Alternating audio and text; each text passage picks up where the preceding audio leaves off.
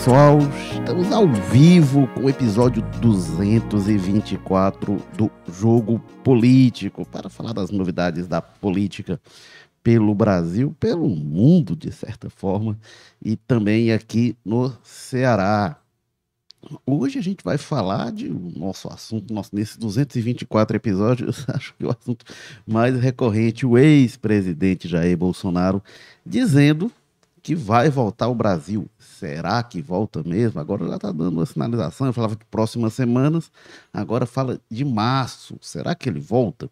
E volta para quê e para onde?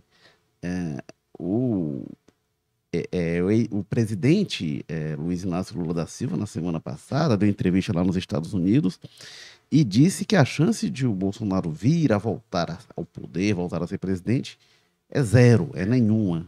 Será mesmo? Por outro lado, é, ali, quase ao mesmo tempo, o STF encaminhava é, a primeira instância processos, pedidos de investigação contra o Bolsonaro. Então, o que, é que vai acontecer com ele? Será que ele vai para a prisão de repente? Será que ele volta ao poder? O Bolsonaro disse que vai voltar para ser o líder da oposição ao Lula. Qual o impacto é, possível é, de um retorno dele ao país, será um dos assuntos que a gente vai tratar. E também vamos falar um pouco da situação do Ceará, que está na Assembleia Legislativa, no momento pegando fogo. Votação de pacote econômico, reforma administrativa.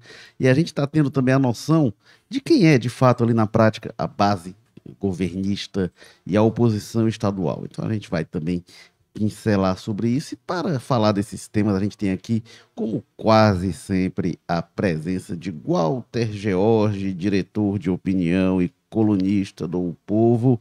Bem-vindo, Walter George. Olá, Érico Firmo, quem está nos escutando no horário extravagante, né, meu? Assim, tem gente escutando em todo horário porque vai estar disponível, mas no quem está ao vivo tá, pode estar estranhando, né? É, bom, e, e, evidentemente, completando o que você gostaria de ter dito e não disse, está aqui quase sempre, menos quando está de férias, isso ainda não está no meu horizonte, mas daqui a pouco entra. Ah, sim. Oh, e temos também, como quase sempre, como na maioria das vezes, a gente tem também a presença do Carlos Maza, colunista de política do O Povo. Bem-vindo, Maza.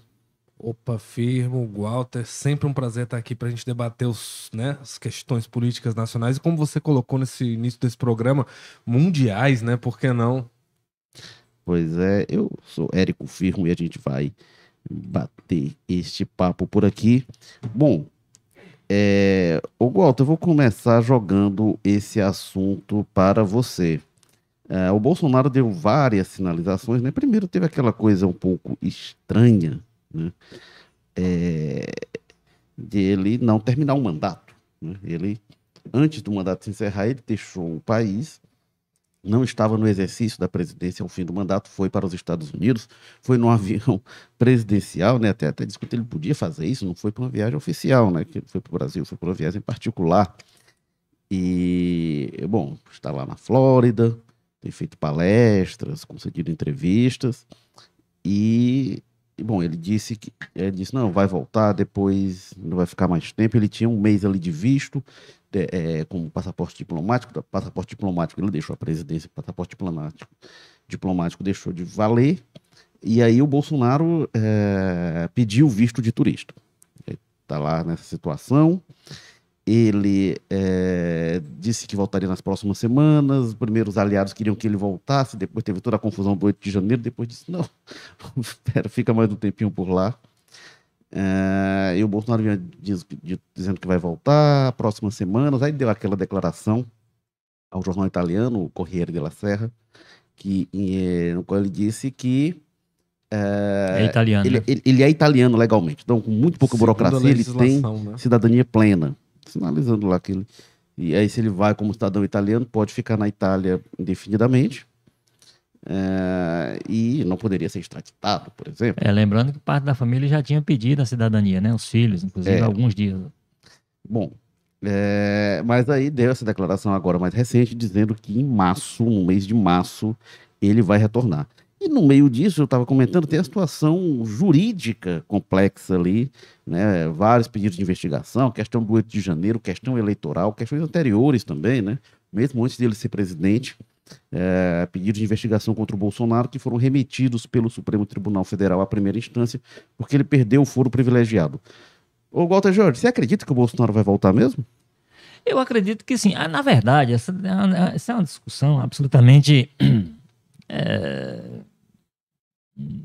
extravagante. Fora do ponto. Porque a primeira coisa é o seguinte: ele não deveria ter deixado o Brasil no momento que deixou.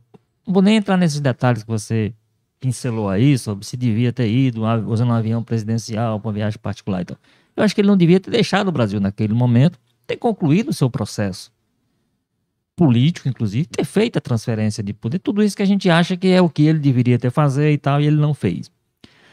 Depois, essa ideia de, por exemplo, alguém que saiu com a força que o Bolsonaro demonstrou, a força político-eleitoral, com aquela votação extraordinária, mesmo não tendo sido vitoriosa, ele, ele, dividiu quase que meio a meio os votos com Lula, né? Então, é aquilo expunha, apresentava um capital político, ele tinha como obrigação dar algum tipo de, res, de, de, resposta a essas pessoas. E a resposta que ele poderia ter dado, eu entendo, era ter ficado no Brasil e ter começado a organizar o jogo, a articulação de resistência, de oposição, o termo que se queira, que se queira usar. ele disse que vai fazer agora, né? Mas já era situação diferente, né? Ele, já, ele, ele devia ter feito isso no momento zero, não com, com a forma como ele fez, se recusando a receber o resultado, mas ao contrário, reconhecendo o resultado e a partir disso, porque o resultado, como eu disse, demonstrava uma força política muito grande dele, que ao invés de capitalizar, eu acho que ele perdeu, desde então, muito em função do comportamento dele. Então, eu acho que ele vem. Eu acho que eu não, não coloco isso muito em dúvida, porque, inclusive, não resta. A vida dele está aqui. Ele pode até. Ficaria feio a essa altura, de repente, ele aparecer na Itália como um refugiado, um exilado, sei lá o que é que ele ia um asilado, sei lá o que, qual o termo que ele se utilizaria para justificar, porque não há nenhum tipo. O que há em relação a ele são algumas dúvidas necessárias de investigação sobre o comportamento dele. E aí, nessa última entrevista dele ao Wall Street Journal, na verdade, o que me chama mais atenção, e aí está dentro desse contexto, é o trecho em que ele.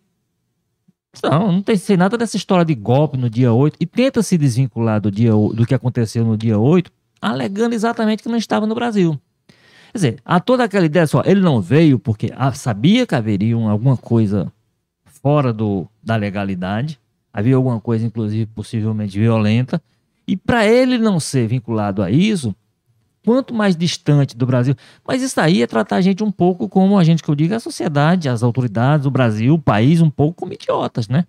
Evidentemente, o fato de ele não estar tá aqui, porque ele, inclusive, continuava dando declaração ele podia continuar. Vamos lembrar que o, ministro, o ex-ministro da Justiça dele, que era por coincidência secretário de, de Segurança do Distrito Federal, estava exatamente onde ele estava, de férias, uma alegada férias, quando ele deveria estar em Brasília. Estava onde o Bolsonaro estava, inclusive está preso hoje o Anderson Torres, então, tudo isso está tá sendo até objeto de. Quer dizer, essa, essa história de não, eu estava distanciado fisicamente do Brasil, portanto, eu não tenho nada a ver com aquilo que estava acontecendo, é um pouco de, de demais para minha, minha pouca inteligência. A inteligência é pouca, mas é suficiente para entender que isso é uma coisa não tem absolutamente nada a ver com a outra.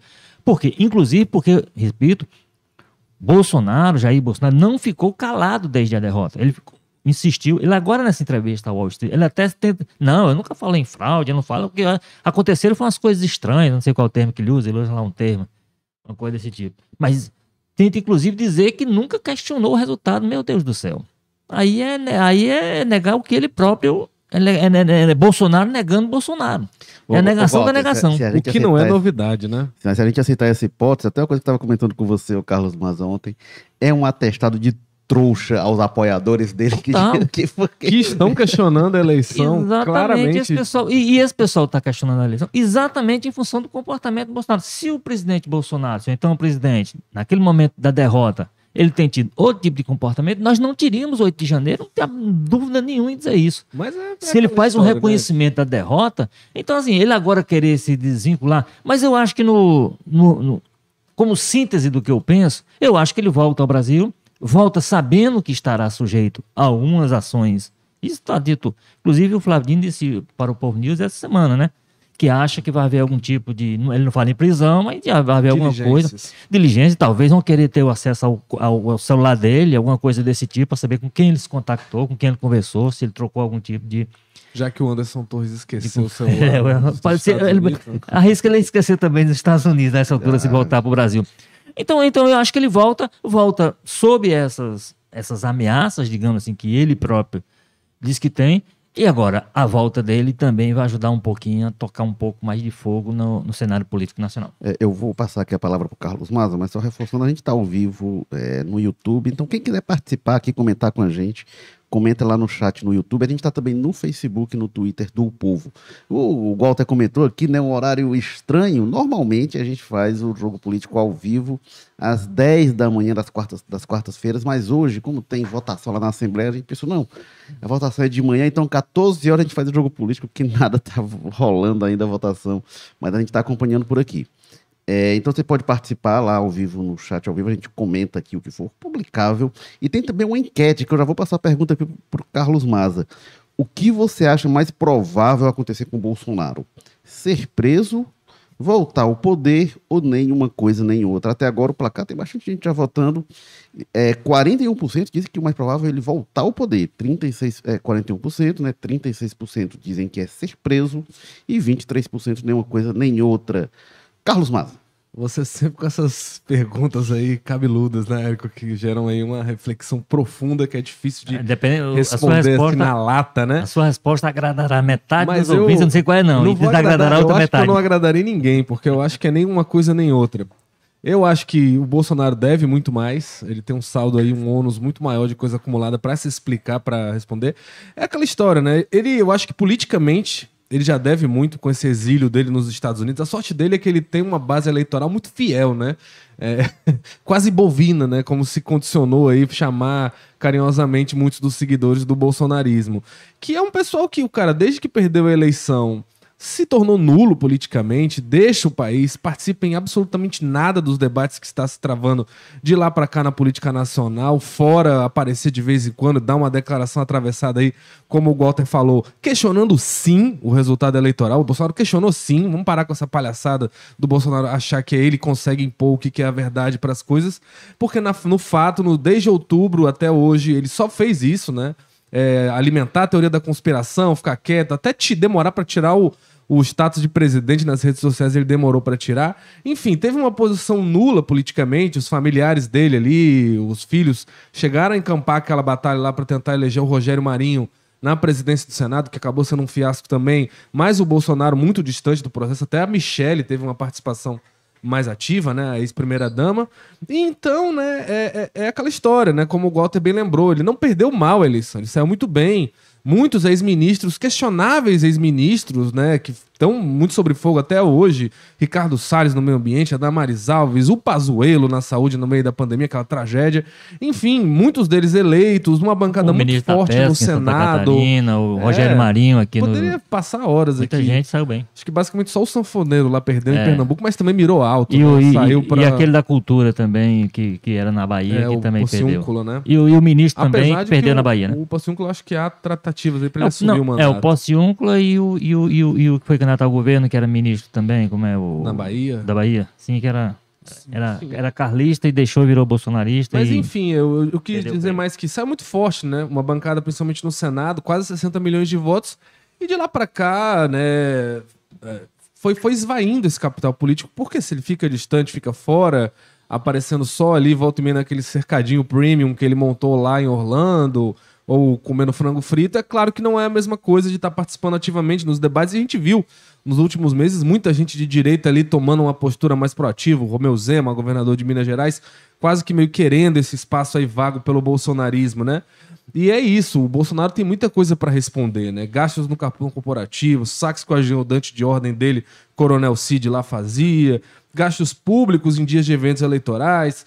O, a questão eleitoral, que talvez seja onde ele esteja mais enrolado, e principalmente o 8 de janeiro, né? O próprio Flávio Dino, ministro da Justiça, e como o Walter lembrou, já falou que acredita que o Bolsonaro vai ser alvo de diligências. Enfim, O ex-presidente tem muita coisa para explicar e é bom que ele explique, né? Principalmente se ele tem interesse aí de voltar ao poder, tem interesse em voltar a disputar é, a política democrática, né? Dentro das quatro linhas da Constituição, como ele diz aí de vez em quando. É bom que ele se explique, né? Porque essas coisas não podem ficar por, por dito pelo não dito, principalmente levando em consideração esse projeto. Agora, só para terminar essa questão, né? Que o Walter colocou, que ele agora vem dizer que não que nunca falou, nunca duvidou da, da, questão eleitoral, que é um negócio que me incomoda profundamente, né? Essa história do bolsonarismo de negar o, o que é óbvio, o que aconteceu, ficou sim debochando da Covid lá no início, ficou sim chamando de gripezinha, inventaram um monte de mentira de que estavam enterrando caixão com pedra, pessoas que, que, me criticarem aí provavelmente compartilharam esse tipo de baboseira. Aí depois, quando viram que tava morrendo muita gente, não dava para tapar o sol com a peneira, veio dizer que nunca, nunca criticou. Aí depois, num tempo, voltou a criticar de novo. A mesma coisa com as vacinas disse que vai comprar vacina na casa da tua mãe, falou um monte de abobrinha, gravou vídeo desautorizando o Pazuello, dizendo que não vai comprar vacina chinesa do João Dória, é, comemorou. Essas coisas aí, né, Maza? Nessa entrevista ao Wall Street Journal, ele já, faz, já reconhece é, que... Comemorou quando uma, exagerou, uma pessoa que, ele faz era... uma meia-culpa, finalmente, Uma pessoa que estava que tava sob testes lá na, do, na, na vacina e cometeu suicídio, não tinha nada a ver com a vacina, aí deu que a pessoa tinha morrido, né? Dentro do grupo de teste, ele comemorou nas redes sociais. Mais uma que Jair Bolsonaro acerta. Comemorando que uma vacina estaria dando errado. Aí depois disse, nunca falei mal de vacina. Sabe, é, um, é uma disfarçatez, uma cara de pau até, eu diria. Francamente, viu? Aí agora é a mesma coisa aí de dizer que nunca rejeitou o resultado da eleição. Ah, me poupe. Ó, sobre essa questão de o que, que vai acontecer com o Bolsonaro, a enquete está 40% a 40% a chance de ele ser preso ou voltar ao poder e 19% dizem que nem uma coisa nem outra. Agora está tá acirradíssimo. Ficou 42 para voltar ao poder e 40 para ser preso, e agora está 41 a 41, ser preso ou voltar ao poder. É o então votem Brasil lá. de hoje, né? É uma... É, isso que a gente está falando, inclusive, né? Que é. o Bolsonaro tem muita força. E trazer aqui alguns comentários, né? No, no chat no YouTube, quem quiser participar lá com a gente. A Miriam diz: impeachment, impeachment para Lula. E o Emerson Cavalcante diz: o cercadinho está se fechando para o Bolsonaro. O que é quase certo é ele ficar inelegível. A propósito disso, né, a defesa do Bolsonaro teve uma derrota ontem na Justiça, no TSE. O TSE confirmou a manutenção da minuta lá apreendida na casa do Anderson Torres, uma minuta de um intenção de um decretar estado de defesa, né, que seria um golpe no TSE nas últimas eleições, foi mantido como prova no processo. Aqui o, o, Bolsonaro responde que tem a ver com isso que o Emerson fala, a chance de ele ficar uh, inelegível. O Walter, a minha dúvida, se o Bolsonaro volta mesmo, eu tenho, eu tenho, eu tenho dúvidas. Eh, ele dizendo assim, eu imagino que ele tem intenção de voltar, até que seria complicado mesmo. Porém, ele sempre demonstrou em várias ocasiões, em público e reservadamente, uh, temor de ser preso.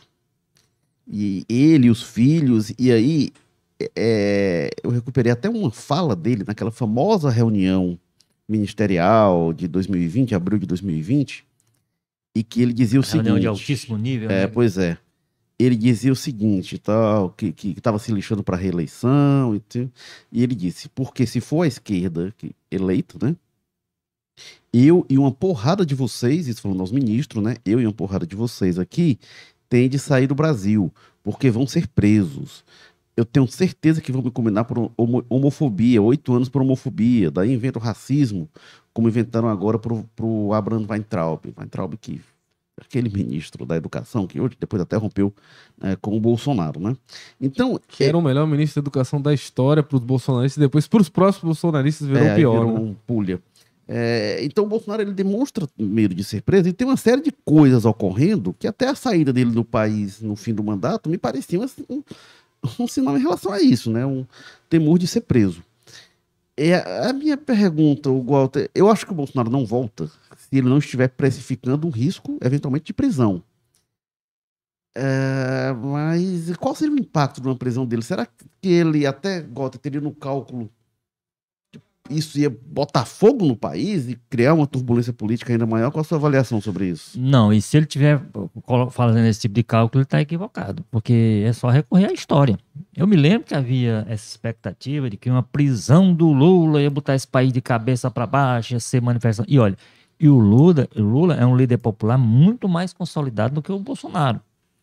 É uma pessoa que gera paixões tanto quanto o Bolsonaro, contra e a favor, mas que gera também possibilidade de mobilizações no nível do Bolsonaro. Tudo bem que o Bolsonaro é mais organizado, tem uma, tem uma, é uma estrutura mais bem, digamos assim, mais azeitada para botar gente na rua. Hoje é o Bolsonaro. Mas se entendia que o Lula tinha capacidade de fazer, gerar muita confusão, muito conflito na prisão dele. O Lula foi preso, foi recolhido, passou 580 dias. A mobilização que houve em relação ao Lula era aquela mobilização do, dos acampados em frente à Polícia Federal. Bom dia, boa tarde, boa Nada noite, aquele negócio lá. De botar mas, o país de pernas Mas não houve, o país não deixou de funcionar por conta daquilo. O país ficou discutindo aquilo, tanto que ele permaneceu em pauta que em algum momento, na hora que virou uma brecha, conseguiram tirá-lo da cadeia. Então, se ele tem esse pensamento, o que eu acho que ele tem, o, o pensamento dele é o contrário. O pensamento que ele tem, que eu acho que ele continua tendo, é o de que ele é impune. É que ele tem capacidade de se livrar de todos os problemas por conta dessa ideia de que ficar tratando a todos nós como. É, evidentemente, o país mudou. É, evidentemente, as circunstâncias, e ele é tão inteligente quanto qualquer um para entender isso, que o, o, quadro que ele tem não é aquele que ele tinha há um ano atrás, né? mas ele não se transformou ao ponto até em função disso que o Maza lembrou aí, ele tem muito apoio político, ele elegeu muita gente que está indo para o Congresso, e alguns estão indo para governos estaduais, é, movidos, levados pelo movimento bolsonarista. A Damares Alves não tem a menor condição dela ser eleita senador em qualquer outra circunstância que não fosse aquela em que a mulher que bancada pelo Bolsonaro. O Bacana, que foi eleito senador em Minas Gerais, o Cleitinho, a mesma coisa. O que foi eleito senador lá em Santa Catarina, a mesma coisa. O astronauta em São Paulo, todo esse pessoal vai ter peso de senadores, né?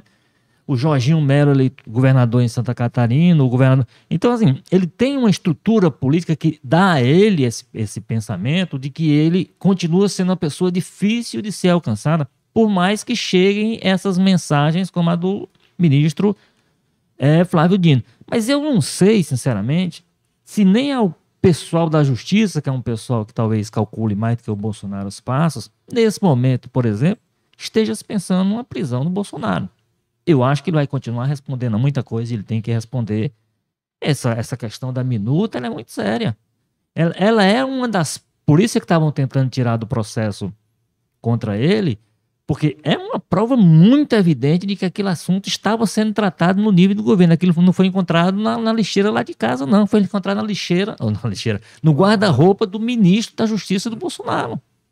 Né?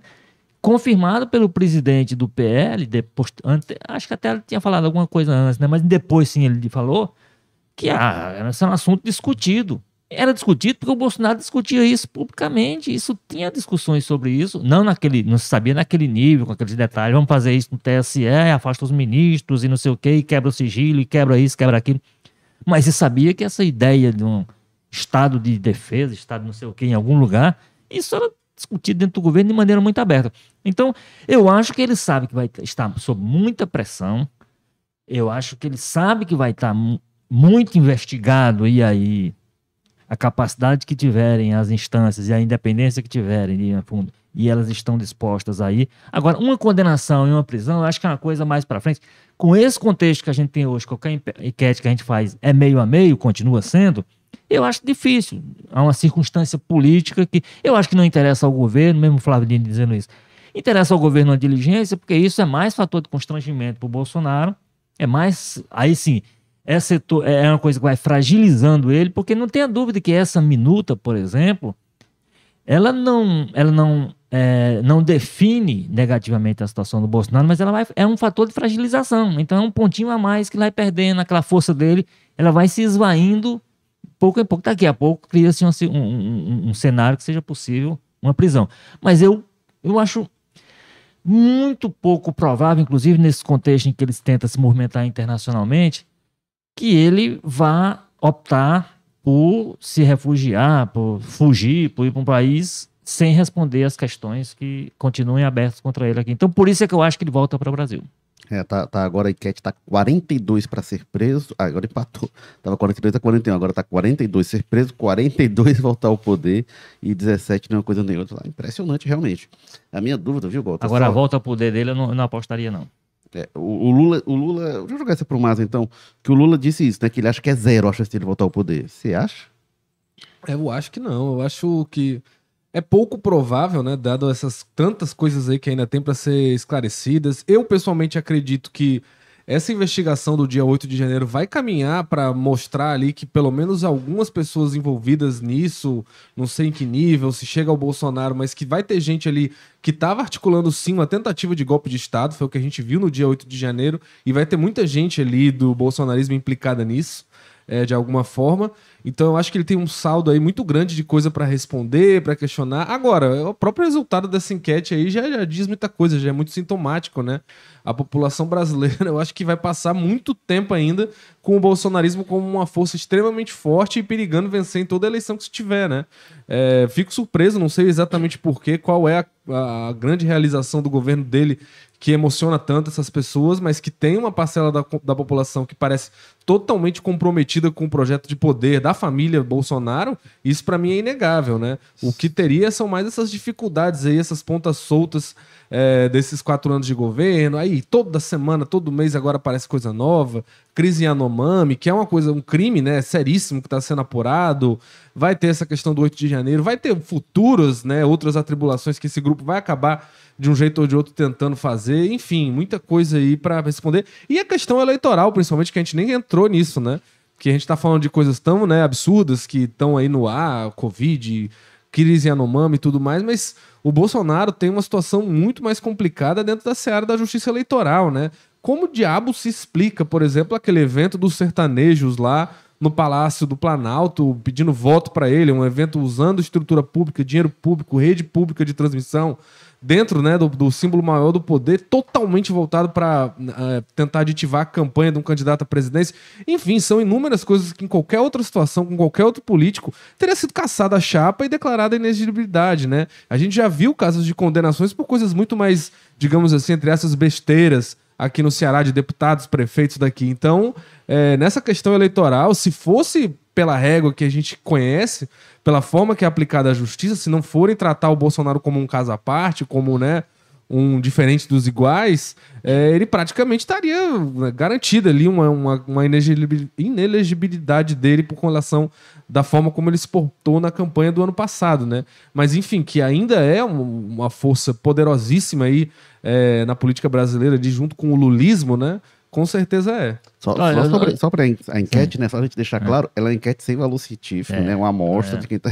Isso se confunde muito no Brasil, de quem está assistindo aqui a gente no momento, né? Mas é isso, é uma amostra, né? Uma, um, pois uma é, sinalização, né? Isso. Dessa divisão. Até só de estar tá rachado já. É, já, até para reforçar isso daí, é o seguinte: eu separo um pouco as coisas nesse sentido, a força do Bolsonaro que ele tem, e ele tem a força política e a força, em certo sentido, eleitoral, da viabilidade dele como candidato. Eu entendo que, o, de certa forma, a, a, o resultado da eleição do ano passado mostrou mais as fragilidades do que as forças do Bolsonaro. Porque vamos lembrar que era alguém que. É a primeira vez na história da, da redemocratização que alguém no cargo né, tenta a reeleição, porque antes o, o, o Temer nem disputou porque não viu viabilidade, mas o, disputando no cargo, o primeiro que perde é o Bolsonaro.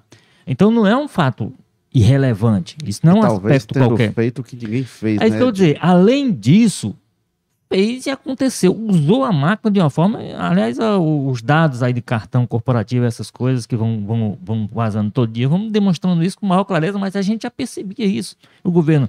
Aliás, o, outro dado que saiu ontem na Caixa Econômica, 99% dos, dos empréstimos lá do Auxílio Brasil foram durante o período eleitoral. Claramente uma ação que focou, focou na estratégia de campanha. Então, esse homem, com tudo isso e com a força política que ele tem, ele perdeu a eleição. Né? A gente, muito embora tenha sido uma eleição apertada, não sei o que, a gente perde isso de vista de um candidato que não tinha máquina nenhuma à sua disposição. O que tinha era a memória das pessoas, usou muito isso e, evidentemente, fez seus acordos políticos. Mas, assim, não é irrelevante isso. Então, é, é por isso que eu acho que, se a gente, com frieza, analisar um cenário de uma perspectiva eleitoral, para mim, o Bolsonaro hoje é mais frágil do que aquele Bolsonaro do ano passado, que ele não teria uma série de, de coisas, inclusive o conforto de estar no próprio cargo. É, traz aqui alguns comentários. Tem da Railene dizendo: sou a favor demais da volta do Bolsonaro. Júlio Silva, aquela musiquinha ele canta aqui, adaptando, né? Andou na prancha, cuidado que o Xandão vai te pegar. É, José... É, parabéns. Não, rapaz. José Laércio. Eu, como cantor, um bom apresentador do podcast, né? É, José Laércio de Souza diz: o Fujão regressar vai ser cidadão papudense. É... Aí o Emerson diz aqui: o, canch... o caixão com pedra foi de autoria da inteligentíssima Carla Zambelli. Reginaldo fala 200 processos para Bolsonaro. Tobias diz aqui: sobre o eleitor bolsonarista, um perfil que veio para ficar assim completamente fora da realidade mesmo, só procurando outros candidatos de mesmo perfil do Bolsonaro. Ô Tobias, essa eu acho que é uma das questões cruciais a gente tem ali 58 milhões de pessoas, que aí foi no segundo turno, enfim. Mas tem um eleitor que adere ao bolsonarismo, que ele vai seguir aí. Ah, vai prender o pessoal lá de Brasília. Vai prender ali, tem uns mil e poucos presos. Mas tem milhões, dezenas de milhões aí que seguem na sociedade brasileira. E a política e o Estado vão ter de saber como lidar com esse campo político que tem visões heterodoxas.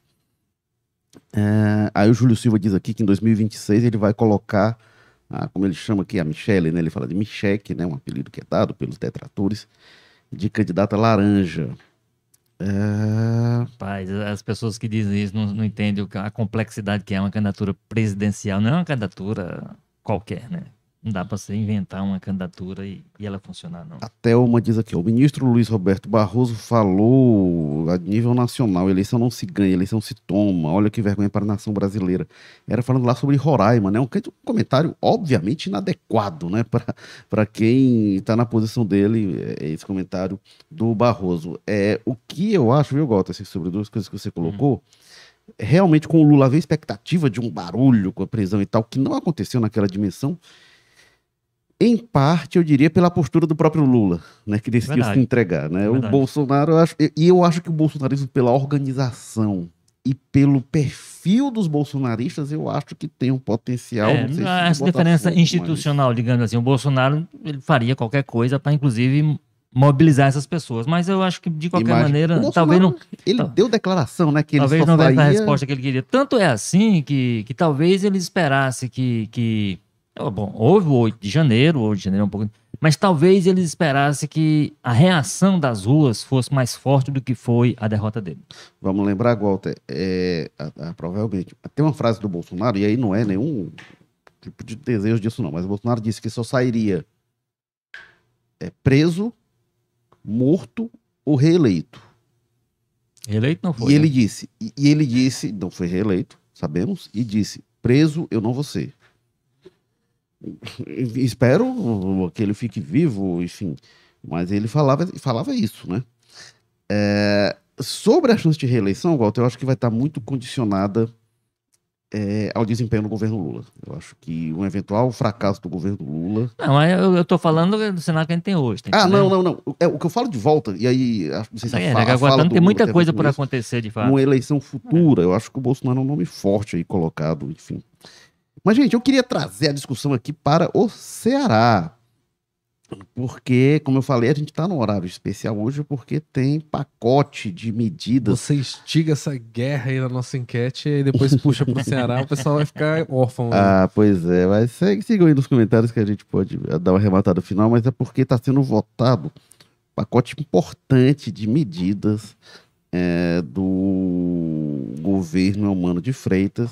Já foi aprovado é, a reforma administrativa. Muita polêmica, que o governo está propondo aumentar imposto, dois pontos percentuais na alíquota do ICMS, propõe pedir um empréstimo do Banco do Brasil é, de 900 milhões para pagar dívida e propõe é, retirar uma parte do incentivo fiscal, que seria 12%, reduziram para 8,5%, mas seria uma parte lá do incentivo que as empresas têm, do, do, é, isenção de tributos iria para compor um fundo é, destinado também ao equilíbrio fiscal do Estado, parte para combate à fome, cirurgias, enfim.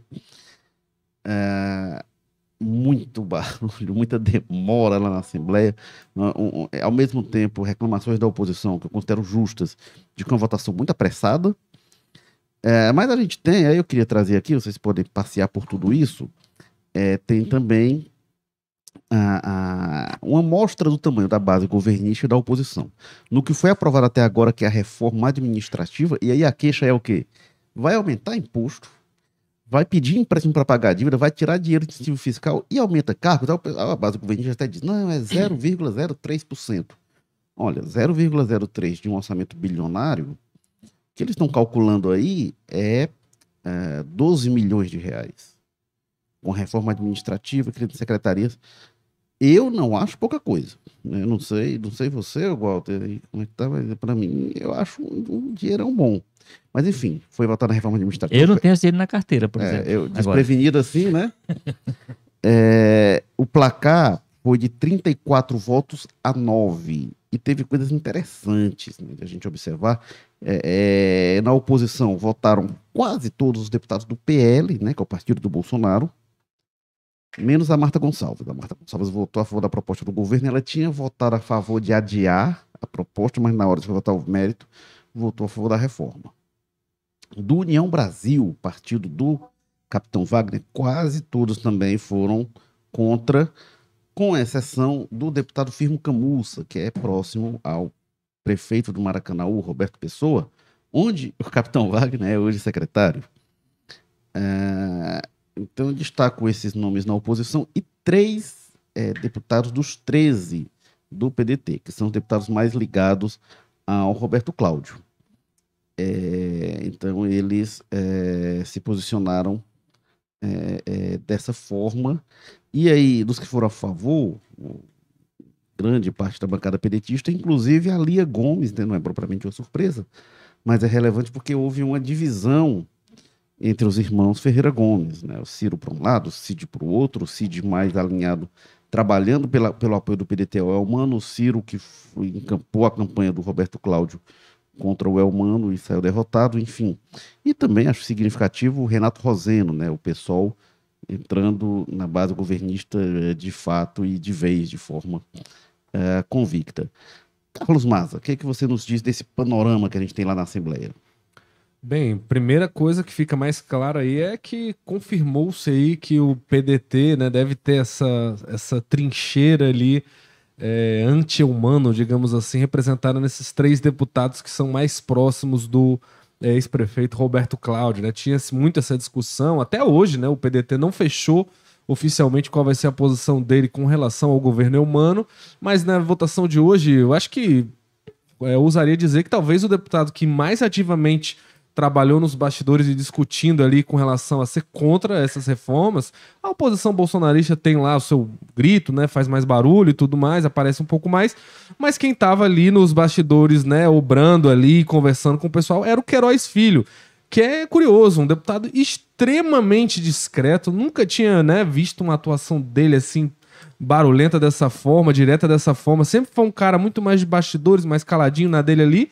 E hoje, pau, pau não, mano, pau na reforma. Discursou várias vezes, orientou bem, o voto bem, bem contra. inclusive, né? Muito bem, inclusive, bem, bem colocava os dados que questionavam muito fortemente os, os, argumentos do governo de uma maneira bem clara. Então chamou muita atenção essa atitude do, do Queiroz, que era uma grande dúvida que a gente tinha, né? Como é que ia ser essa atuação desse pessoal. No início eles já ficaram meio, não, a gente não é oposição, a gente é independente. Aí, será que vão abandonar o Roberto Cláudio sozinho? Mas aí hoje já eu acho que já ficou claro que, né, o pessoal não está para brincadeira, eles estão com amarrado no Roberto Cláudio mesmo, não importa que o resto do PDT todinho, os outros 10 deputados do PDT, estejam hoje aí muito mais alinhados ao governo do Humano, né? Alguns mais e outros menos, mas o que a gente viu foi o Queiroz, o Antônio Henrique e o Cláudio Pinho, né? Que foi prefeito de São Gonçalo do Amarante, estão mesmo na oposição e bem ativos, pelo visto. Vai ser talvez uma situação parecida com o que tem hoje em Fortaleza, né? Que o PT ali tem uma bancada diminuta ali, dois vereadores tinha, né? Mudou um pouco ali a composição. E o grande pessoa que dava dor de cabeça pro José Sarto não era a oposição bolsonarista nem ligada ao Capitão Wagner, era o Guilherme Sampaio, que era do PT, né? Que era um partido aliado no campo estadual. Então agora parece que a coisa também foi para a Assembleia. O pedetismo Roberto Claudista vai ser um terror para as matérias que a gente vai escrever, como colocar isso de uma maneira mais objetiva, mas esse pessoal ligado ao Roberto Cláudio promete dar muita dor de cabeça, porque é um pessoal bastante técnico, né? Principalmente o Queiroz e o Cláudio Pinho ali, o, o Antônio Henrique é um cara mais de bastidores, né? mas que vai estar tá muito ativo nisso aí, pelo visto, né? Se for julgar pela eleição, pela votação de hoje. Outra coisa ali é entender já quem já foi aproximado, digamos assim, do governo. O teu quase xará, por exemplo, lá o, o ex-prefeito de Maracanã, o Firmo Camussa. Não somos parentes? Não, não tem nenhuma relação. O, o Firmo dele é primeiro nome, o Érico Firmo é, é sobrenome. É, mas o Firmo votou com o governo mesmo sendo do União Brasil, né? Que é um partido lá que saiu muito forte na eleição passada pela oposição. É, o Capitão Wagner como candidato a governador. O próprio Roberto Pessoa era de uma oposição muito forte aos Ferreira Gomes. E agora já começa meio que ali a se acomodar, chega perto da base, já deu declarações dizendo: olha, só de Omano ter vencido os Ferreira Gomes, tirado deles, eu já acho bom. O governador, enfim, então tem muitas coisas reveladas aí e a gente tira esse, essa cerca ali de 11, 12 deputados que estão nessa oposição mais pura. Lembrando que o número mínimo de assinaturas para abrir uma CPI na Assembleia são 12, né? Então tá muito perto disso, é um número aí preocupante para o governo, que pode na não hoje não tem nada é, articulado nesse sentido, mas a gente sabe que esse limite aí de votos sempre é um limite muito delicado e muito observado de perto com a lupa, tanto pelo pessoal da base quanto da oposição. É. Então, eu acho que essa primeira votação do Mano, todo mundo já sabia, era muito óbvio que seria aprovado, né? Não existe espaço nem tamanho na oposição para derrubar uma questão dessa, né? É, hoje, pelo menos, não. Ainda mais o governo vencendo no primeiro turno, começando rápido, né? Logo no início, parece que a população nem entendeu muito bem o que está acontecendo ainda, né? Menos de uma semana o negócio já vai para o plenário, mas que revelou-se ali a grande novidade, a gente vê qual vai ser o tamanho real da base ali da oposição do Sarto. Uma oposição que parece, promete ser bastante barulhenta, Érico. É, agora teve essa votação primeiro, né, que foi para adiar, e aí a oposição teve 11 votos, mas quando foi na proposta teve 9, por quê? Eu falei da Marta Gonçalves, né? Ela, Emília Pessoa também, é, né? A Marta Gonçalves, ela votou para adiar, mas na hora de votar no mérito votou a favor. E outra foi a Emília Pessoa, que é a única deputada do PSDB, que votou para adiar, mas quando foi na proposta em si, ela votou a favor. Tem aqui o um comentário do FL51 que comenta, né, do aumento do ICMS, aumento de mais dois pontos percentuais. E comenta aqui, né, apesar das promessas de não, não haver aumento de impostos, que o Albano dizia. E ele completa aqui com a, a máxima que tem se tornado da oposição no Brasil, né? O faz o L. E o Reginaldo dando boa tarde aqui pra gente. O L de Elman, né? De Elman. é, faz... o Walter Jorge, diga lá. Eu, bom, eu, eu acho que o resumo da história é mais ou menos o que o, o Maza falou aí, de que você não tem, não, dá pra dizer que tem surpresa com a aprovação. Mesmo a, a, quantidade de votos, como você disse, você vai para uma votação, tem um número, vai para outro, mas o, a base do governo me parece mais ou menos desenhada, né? E grande. E, né? é uma base boa, é uma base bastante, bastante robusta. O que, o, que eu, o que eu vou falar sobre o que aconteceu hoje é o seguinte: é minha leitura, eu gostei eu, sinceramente, eu gostei do debate que eu vi hoje na Assembleia. Como você disse, com algumas surpresas de, de pessoas que não sei se é porque o debate não estava acontecendo, estava interditado. Com a qualidade que eu quero falar. Mesmo aquelas pessoas, aqueles bolsonaristas, o Carmelo, o Sargento Reginaldo, esse pessoal, quando eles foram para o debate, foram exatamente levantando seus argumentos. Olha, eu estou questionando por isso, por aquilo, não é aquela história de. A ideologia, digamos assim, aquela ideologia tóxica ela não esteve, ou pelo menos ela passou no espaço suplementar que ela tem, né? não foi o centro da discussão. A discussão foi em cima do que o governo estava propondo, do que era o, o é humano, né? do que do comportamento das contradições, né? por exemplo, a, a gente vai ter que dar um tempo, por exemplo, para o pessoal desintoxicar a câmara do, do corpo, né? Porque tem muito vereador, tem gente que era vereador até o mês passado, né? Grande parte até. Então esse pessoal está trazendo as discussões da Câmara todas para dentro da Assembleia. Isso é natural. Por quê? Porque também é o primeiro embate e num, numa circunstância que a passagem de poder foi assim, foi de um mês para o outro, aliás, de, de poder de, de, instância, né? De, de uma casa para outra. Mas assim, mas no geral, sinceramente, eu gostaria que nós tivéssemos ao longo de todo esse mandato discussões votações, debates, no nível que a gente teve hoje. E isso é o ponto que eu acho que eu gostaria de destacar hoje, que eu, é o que me chamou a atenção e me chamou a atenção satisfatoriamente depois de um período muito complicado que a gente teve no país nesse tipo de coisa. Olha, e tem uma crítica em particular que eu acho correta, feita pela oposição, sobre a velocidade né, na aprovação. Chegou na segunda-feira da semana passada, multimedida, né? Até a reforma administrativa pode ter alguma pressa, mas aumento de imposto para o ano que vem, aí a gente está em fevereiro, Aí correndo para aprovar, sem comissões, sem audiência pública, eu acho essa crítica pertinente. Sobre essa questão da Câmara, quem levou uma traulitada foi o Antônio Henrique, que a, a Larissa Gaspar, que os dois eram vereadores, ela disse: Me admira o Antônio Henrique, que era meu presidente lá na Câmara, chegar aqui pedindo adiamento da discussão, sendo que lá na Câmara, ela disse, não botava nem em pauta requerimento de discussão, de audiência pública, enfim. É, o Antônio Henrique, olha, não é 100% verdade, o Reginaldo... Não é 100% verdade, então? Tem uma verdadezinha aí, né? Tem um pouquinho de verdade aí. 99%, mas aquele 1%, né? E aí o Reginaldo, que, é, que era oposição na Câmara e é oposição agora na Assembleia, solidarizou até. O Antônio Henrique diz, olha, né, as coisas, ele botava várias em pauta e tal, né? É, e, enfim, em nada, mas botava. Tem umas coisas, a taxa do lixo foi muito citada, né? Foi uma, uma, aprovação realmente ali atropelada da taxa do lixo, mas não justifica porque também na, na, na, na Câmara, pelo menos, ia para as comissões, né? Na Assembleia não está indo para as comissões, não está tendo audiência pública também. É, e o argumento que se teve, pelo amor de Deus, é muito frágil, né? Os deputados estavam falando, não, mas tem aqui uma previsão regimental que diz que se não tiver Constituição, comissão constituída pode votar na mesa diretora, né? E, pô, isso não é uma, uma justificativa, cara. Isso é. Não, isso justifica, como disse o Érico, uma parte. Né? Uma coisa... parte, por exemplo, a criação de secretarias, aquela reorganização, espera, né? tudo bem. Mas, por exemplo, o imposto, se é pro ano que vem, Olha, deixa discutir um pouco mais, deixa passar pela pois é, comissão. É, cria comissão e bota para discutir. Ninguém é, vai. Agora, o... Esperaram um mês para impostar agora os secretários também, que são deputados. É, o, pra... que a gente, o que a gente deve dizer e ressaltar também é o seguinte: é que isso não, não são práticas inauguradas pela gestão ah, humana, né? Quando a pessoa vai recorrer lá à Câmara, é para poder criar essa ideia. Olha, na verdade, nós estamos todos no mesmo bojo aqui. A gente, quando nos interessa, tratora mesmo. É a famosa história. É, os dois lados faço ali... Mas não faço o que eu digo. Pois como é. eles romperam, né? O PT e o PDT, fica os dois lados, um acusando mesmo, o outro e os dois estão certos. Mesmo o bloco bolsonarista, que evidentemente não tem como não tem como essa, referência em, em governo municipal nem estadual, no caso será, mas no plano nacional você tem o Bolsonaro que também, quando a matéria dele que chegava, chegavam tratorando, não queria nem saber. Ah, né? Walter, mas aí esse, essa briga política que está havendo, ela está sendo bom para os bolsonaristas no âmbito local e para o Capitão Wagner, que o Capitão Wagner está ali a cavaleira até. É, é, falou, né? É o sujo falando do mal lavado. Eles vão ficar nessa e estão adorando as acusações mútuas. E o que eu acho é que é, a, a, PT e PDT, eles passam a estar é, obrigados e passam a ser cobrados na medida da prática de seus governos. Não dá para o PT na Câmara Municipal ficar cobrando, ah, queremos debate, queremos isso, já, queremos já aquilo. Já adianta uma coisa ao eleitor, se o capitão Wagner se eleger ano que vem prefeito de Fortaleza, a Câmara Municipal fará Exatamente ah, isso. É, não sei exatamente. Em favor dele. Tem nuances, né? Que se nuances, mas é. o interesse vai ser vai, vai, é. vai encontrar uma forma de tratorar, de ter o, ter o ritmo que interessa ao prefeito. Isso aí não tem a dúvida. Ah, com certeza. E agora, o PT na Câmara, ele passa e vai ser cobrado e vai, vai ficar de saco cheio, o pessoal reage com raiva, né? Mas vão ser cobrados pela oposição na medida do que está sendo feito na Assembleia.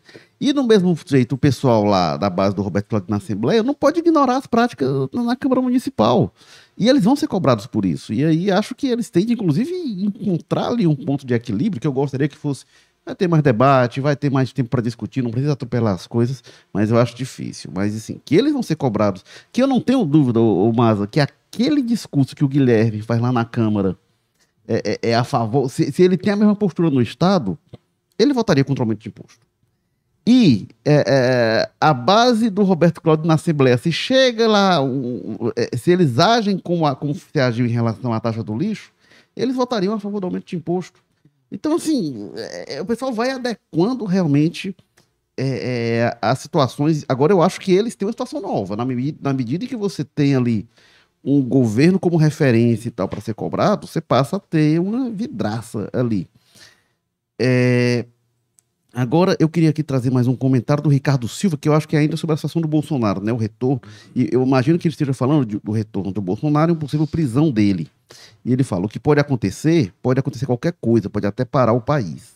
Será? Veremos. E eu vou deixar aqui, o, o, o Maza, para você fazer um arremate final. Porque tem uma pergunta aqui do Emerson Cavalcante. Dadas as consequências das eleições de 2022, o Ciro sairá do PDT e irá para o seu oitavo partido político? Uma Boa pergunta, viu? É, a preço de hoje, não, não vejo nada caminhando nesse sentido aí, dentro das discussões que a gente conversa com os deputados, até é, o pessoal parece que os não seristas que estão mais caminhando aí para sair do PDT para outros lugares, né? Pelo menos aqui no Ceará. Agora, que o Ciro tem uma situação bastante delicada pela frente, com certeza tem, né? Porque o PDT faz parte do governo, o presidente nacional é, licenciado, né? O Lupe tá no governo, tá ministro do governo, enfim, as bancadas já estão quase todas alinhadas com o governo do Lula, enquanto o Ciro tem essa missão aí de, a partir dos 100 dias de governo, né? É, quebrar essa trégua que ele deu de início de governo do Lula e fazer oposição, né? Então, é, será que vão, vai ter espaço para ele ser candidato? Eu acho que no final das contas é, é o que o Ciro espera.